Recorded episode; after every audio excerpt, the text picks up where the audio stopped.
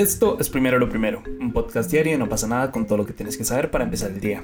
Elon Musk es el nuevo dueño de Twitter, Donald Trump va a tener que pagar por no querer colaborar en un juicio en su contra, denunciaron la manera de luchar contra las pandillas de Bukele por ser una violación de derechos humanos y murió la persona más longeva del mundo. Recuerden que pueden escucharnos de lunes a viernes a las 6 de la mañana en su plataforma de podcast preferida. Y bueno, oficialmente Elon Musk es el dueño de Twitter como tanto querían. Recuerden que esto es un recordatorio básicamente de que si ustedes perseveran lo logran o si son muy intensos y muy necios y tienen todo el billete del mundo van a poder lograr todo lo que ustedes quieren.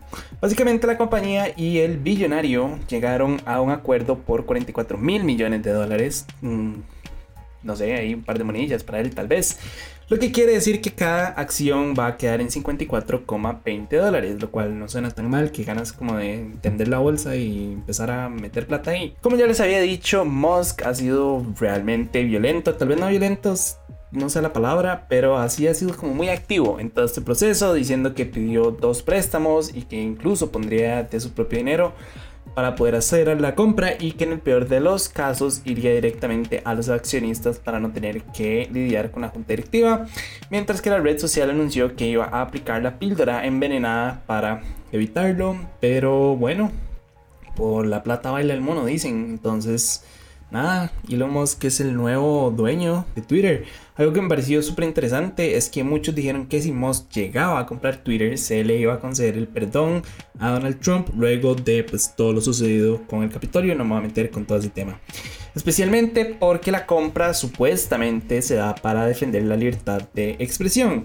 Entonces digo que es interesante porque el mismo Trump salió a decir, y cito, no me voy a Twitter, me quedaré en Truth. Espero que Elon compre Twitter porque la mejorará y es un buen hombre, pero yo me quedo en Truth. Esto lo dijo en una entrevista para Fox News, lo cual pues básicamente no es de asombrarse y que dicha, no sé, se me ocurre a mí como que se queda allá, que, que, Dios lo bendiga.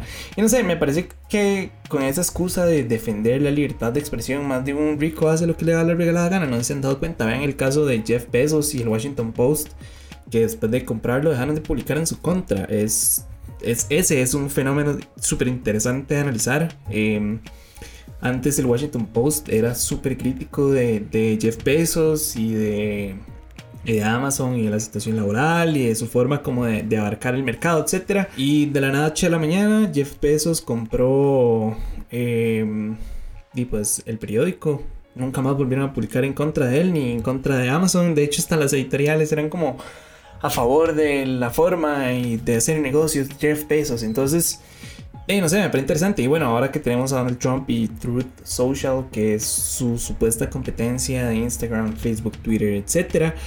Y no sé, de verdad qué terrible cómo el poder adquisitivo le da estos aires de grandeza a las personas y les hace pensar que tienen ah, básicamente la última palabra. Entonces yo me pregunto a dónde va a terminar todo esto. Espero que con Elon pues las cosas no sean tan tan caóticas. Espero que realmente, o sea, él se está escudando detrás de esta excusa de, de la libertad de expresión y que Twitter es muy restrictivo en ciertas cosas.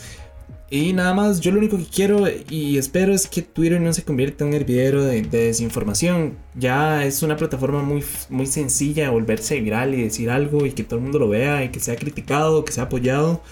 Entonces, imagínense si quitan como ciertas de estas restricciones o, estos vetos que le han puesto estas personas eh, que estuvieron suspendidas o están suspendidas por, por, publicar desinformación, etc. Entonces yo lo único que digo es, imagínense si quitan todo eso y con la facilidad que es volverse viral en Twitter, eh, ¿a dónde iremos a parar con la desinformación?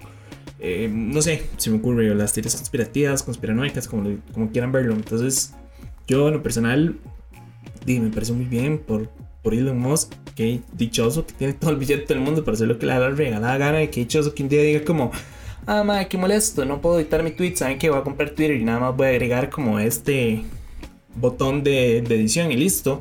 Pero sí me preocupa bastante todo este tema del, pues, de eliminar restricciones y que se reproduzca demasiada información falsa. De hecho, ya que hablamos de Trump, un juez de Nueva York le ordenó pagar 10 mil dólares diarios hasta que le dé la gana de llegar a presentar los documentos contables y fiscales para la investigación que hay en contra de sus empresas. Para refrescarles un poco la memoria, en realidad se lleva años investigando un posible fraude en las prácticas fiscales de la organización Trump. Lo que la fiscalía sospecha es que la organización Trump infló en forma fraudulenta el valor de sus propiedades inmobiliarias al solicitar préstamos bancarios y lo subestimó ante las autoridades para pagar menos impuestos, algo súper común hecho por todo este montón de desgraciados. Pero bueno, para algo están hechos los sistemas y para que ellos puedan aprovecharse como de estos huecos extraños. Desde el 17 de febrero se obligó a Trump, a sus hijos Donald Jr. e Ivanka, que buenos toda esa gente a declarar bajo juramento, algo que obviamente apelaron y desde el 31 de marzo se les obligó a presentar los documentos y básicamente no han querido. Entonces se le acusó a Donald Trump de, y obstrucción por su negativa a cumplir una orden judicial. Obviamente la, la, defensa de Donald Trump ha dicho que eso no es así, que ellos ya presentaron todos los documentos, que se debían que presentar, etcétera, etcétera, y obviamente van a apelar la, la decisión, pero y más, que dichoso tener 10 mil dólares ahí en el bolsillo y decir como, ah, sí, ¿saben qué? No me interesa, no voy a pagarlos porque no me ronca la gana dar la cara y, y, no sé, dejar en claro toda mi situación. Este poder adquisitivo a la gente les da, como que les genera unos aires de grandeza y perdón, pero mi opinión súper personal es que todos los multimillonarios más son demasiado egocéntricos y tienen un ego enorme eh, y entonces se creen como superiores a todo el mundo. Puede que esté equivocado, puede que haya alguno que sea buena nota, pero todos me han demostrado que son unos come mierdas y no, honestamente, no, no, y honestamente no los tolero. Entonces, habrá que ver qué sucede con este caso. Donald Trump lleva años investigándose. ¿Ustedes creen que va a llegar algo? Probablemente no.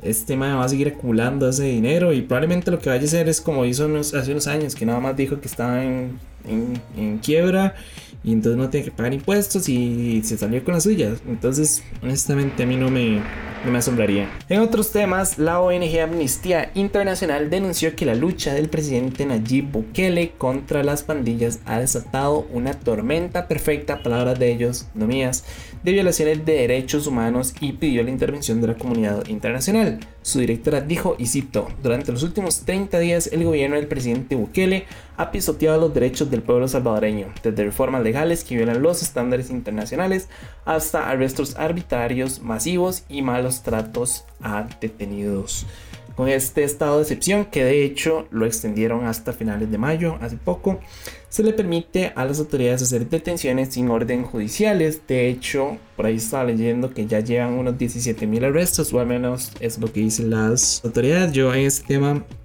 ya no voy a comentar más, porque siempre que uno comenta algo de Bukele, es, obviamente es, es un tema que genera mucha controversia.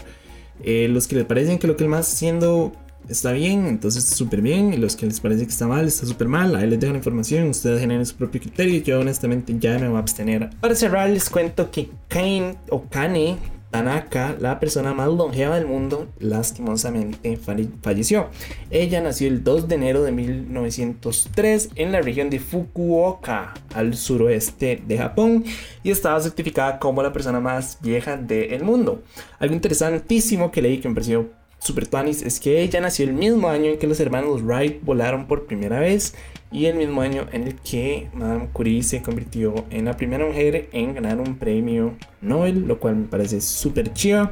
Por si les genera, no sé, algo como de curiosidad o de duda, en realidad la persona viva más vieja certificada fue la francesa Jean-Louise Que murió con 122 años en 1997. Kane tenía 119 años cuando murió. Lo cual yo no me puedo imaginar vivir tanto. Por favor, no me permitan nunca vivir tanto. Ya estoy, ya, con 25 años ya tengo más que suficiente. Probablemente unas 50 me parece como una buena edad para ya ir como pateando la cubeta más. Entonces, nada, estoy a la mitad de, de mi vida. ¿Ustedes qué me recomiendan hacer? Más? Yo no me puedo imaginar vivir 119 años, muchísimo menos 122 años. Ustedes, saben la cantidad de cosas que esa persona ha visto, que ha vivido, y todo lo que ha pasado, los, más los sufrimientos. Deben cosas súper tuanis, no sé, como el montón de eventos históricos que, han vivido, pero yo honestamente ya, ya, ya, ya cumplí mi cuota terminal, más a mí por favor no me permitan llegar a los 122 años, no me, es más, no me permiten ni siquiera llegar a los 80, es como más, ya, por favor, estoy un cansado, yo podría ya ir como pasando al siguiente plano. Pero bueno, eso fue todo por hoy. Su apoyo hace posible. Primero lo primero, man, qué final más deprimente contándoles que ya estoy cansado. Perdón, me disculpan ahí.